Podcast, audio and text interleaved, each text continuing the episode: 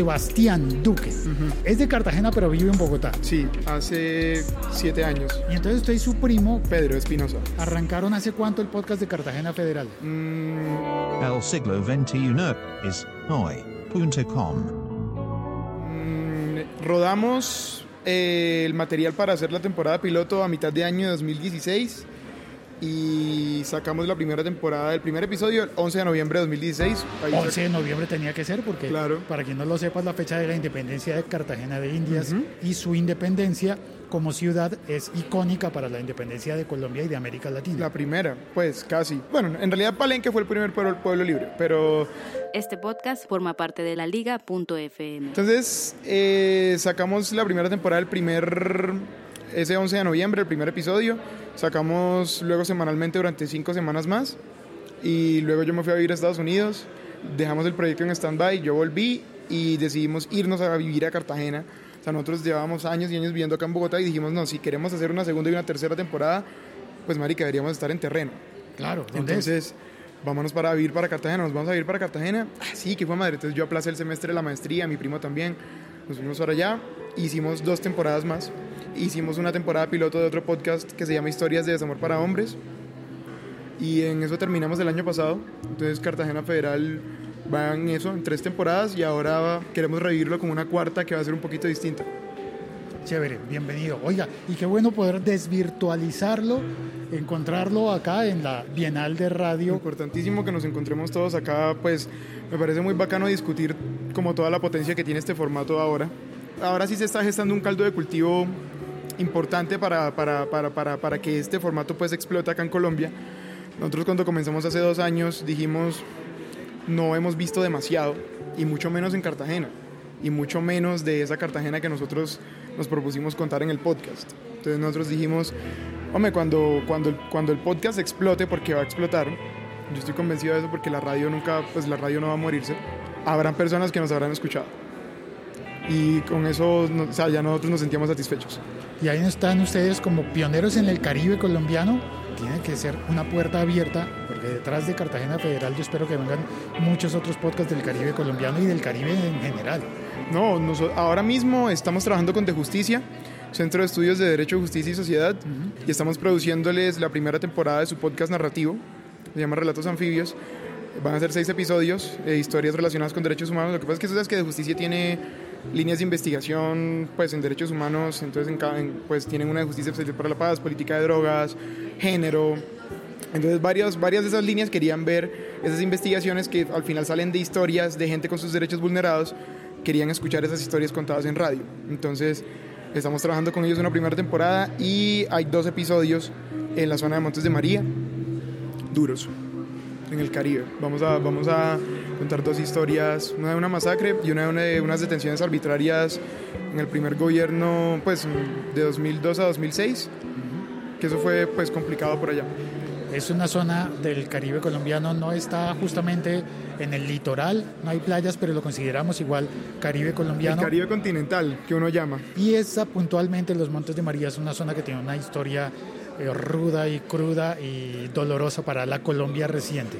Pero bueno, no voy a contar más porque los colombianos ya alguna idea tenemos, pero los que están oyendo fuera de Colombia, pues hombre, Cartagena Federal, a buscar el podcast Cartagena Federal y allí encontrarán más datos. www.cartagenafederal.com. En Instagram aparecemos como CTG Federal. Y nada, en, las- en su, en pues, en su aplicación de podcast favorita. Ahí están nuestras tres temporadas. La primera de cinco episodios, la segunda de cuatro, la tercera son 11 tracks, eh, unos más largos que otros. Eh, me gustó que experimentamos ahí con formatos más corticos. La gente nos había dicho que 35 minutos podía ser demasiado. Entonces hicimos tracks más cortos, como actos, autocontenidos. A ver qué tal iba y bien. Actos autocontenidos, uy, eso está, ese concepto está muy bueno. Sí, es un poco como dice American Life. Nosotros creemos mucho en la estructura, en la estructura de los actos para, pues, para, para contar historias sobre un tema, porque al final uno, uno cuando está contando una historia también está contando un tema. Entonces, los actos autocontenidos, que son cosas de 6 minutos, 7 minutos, 15 minutos, pero es una historia que dura 15 minutos y no tiene por qué durar media hora. Claro, entendido como acto que además eh, me gusta relacionarlo con el concepto de acto en el teatro, Ajá. en el que tú vas a ver una obra, sabes que la obra contiene actos, tiene una unidad conceptual que eh, además se concatena, ¿existe la palabra concatenar? Sí, Sí. con la obra total, la obra general. Nosotros, eh, sí, digamos, en el primer episodio, o sea, nosotros quisimos ser bastante ortodoxos con, con ese modelo en la segunda temporada, entonces en el primer episodio tenemos tres actos. Eh, uno es, porque entonces el tema del capítulo es sobre el agua, el agua, la relación de Cartagena y el agua. Entonces, en el norte de Cartagena, en barrios que son pues muy vulnerables y muy peligrosos, los pandilleros salen a pelear precisamente cuando llueve. Entonces, Así, cuando sí. llueve. Cuando llueve salen a pelear. Entonces nos fuimos y contamos la historia de un ex pandillero em, en la zona norte de Cartagena a partir de, de esa peculiaridad de que pelean cuando llueve. Luego en la segunda tenemos un niño que está aprendiendo a nadar en una piscina que queda muy lejos de la playa. Em, y es un niño que o sea, es un personaje demasiado, demasiado particular, muy chistoso y, y muy, muy familiar. Es muy bacano. Y en la tercera en el tercer acto nosotros quisimos desvirtuar eso de que eh, los cartageneros vivimos todos a la orilla del mar y aprendemos a nadar en el mar y desde chiquitos estamos metidos en el mar y el agua y lo paradisíaco. Y nosotros dijimos, momento, es que resulta que hay cartageneros que no conocen el mar. Entonces fuimos con un niño que tenía 8 años a conocer el mar, porque él nunca había salido de su barrio, porque es un barrio muy, muy pobre y muy, muy peligroso. Y los papás, pues, no, no, no se preocupaban por llevarlo a conocer el mar. Entonces nosotros nos fuimos con él a conocer el mar. Entonces ahí, ahí hay tres actos. Curioso, bien bonita esa historia, porque uno dice, es ciudad que tiene mar, pero el niño no había ido a la playa. Nunca. Nunca. Y, y- y le preguntamos a los papás que por qué no, si el, si el, si el pasaje de bus cuesta dos mil pesos. Y ellos dicen que no, que no hay plata, que no hay plata, que no hay plata, pero pues ellos mismos son los que van y compran ron todos los fines de semana.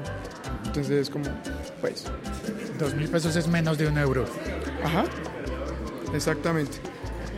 Bueno, Y- pues una forma bien bonita de conocer esa otra Cartagena, porque también Cartagena de Indias tiene esa imagen internacional de centro turístico, de los grandes hoteles, de los eh, grandes eventos, pero es tan compleja la ciudad, tan rica y tan amplia, que hay muchísimo por conocer, muchísimo más que la playa y la ciudad amurallada. De eso precisamente va nuestro podcast. O sea, nosotros creemos que la riqueza de nuestra ciudad está justamente fuera de todo eso que se han empeñado en mostrar.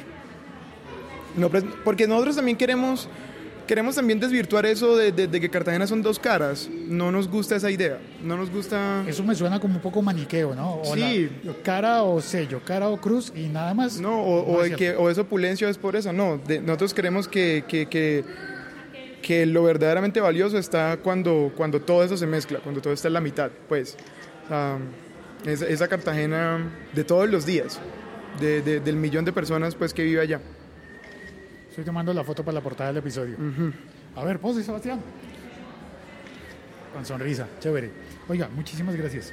No, Qué bueno nada. conocerlo. Vamos a, a- a entrar a la primera charla de la Bienal de Radio en Colombia por primera vez porque normalmente se hace en México. Ah, no, todavía no han abierto. No, sí, ya. ¿Ya está abierto? Todavía no. Todavía no. No, unos minuticos. Dos minutos. Perfecto. Vale, listo. Muchas gracias. Esto es todo por hoy. Sabremos más de por el esta momento, Bienal. pues. Sí, es que publico un episodio al día, entonces. Ah, vas a publicar episodio Sí. sobre la Bienal.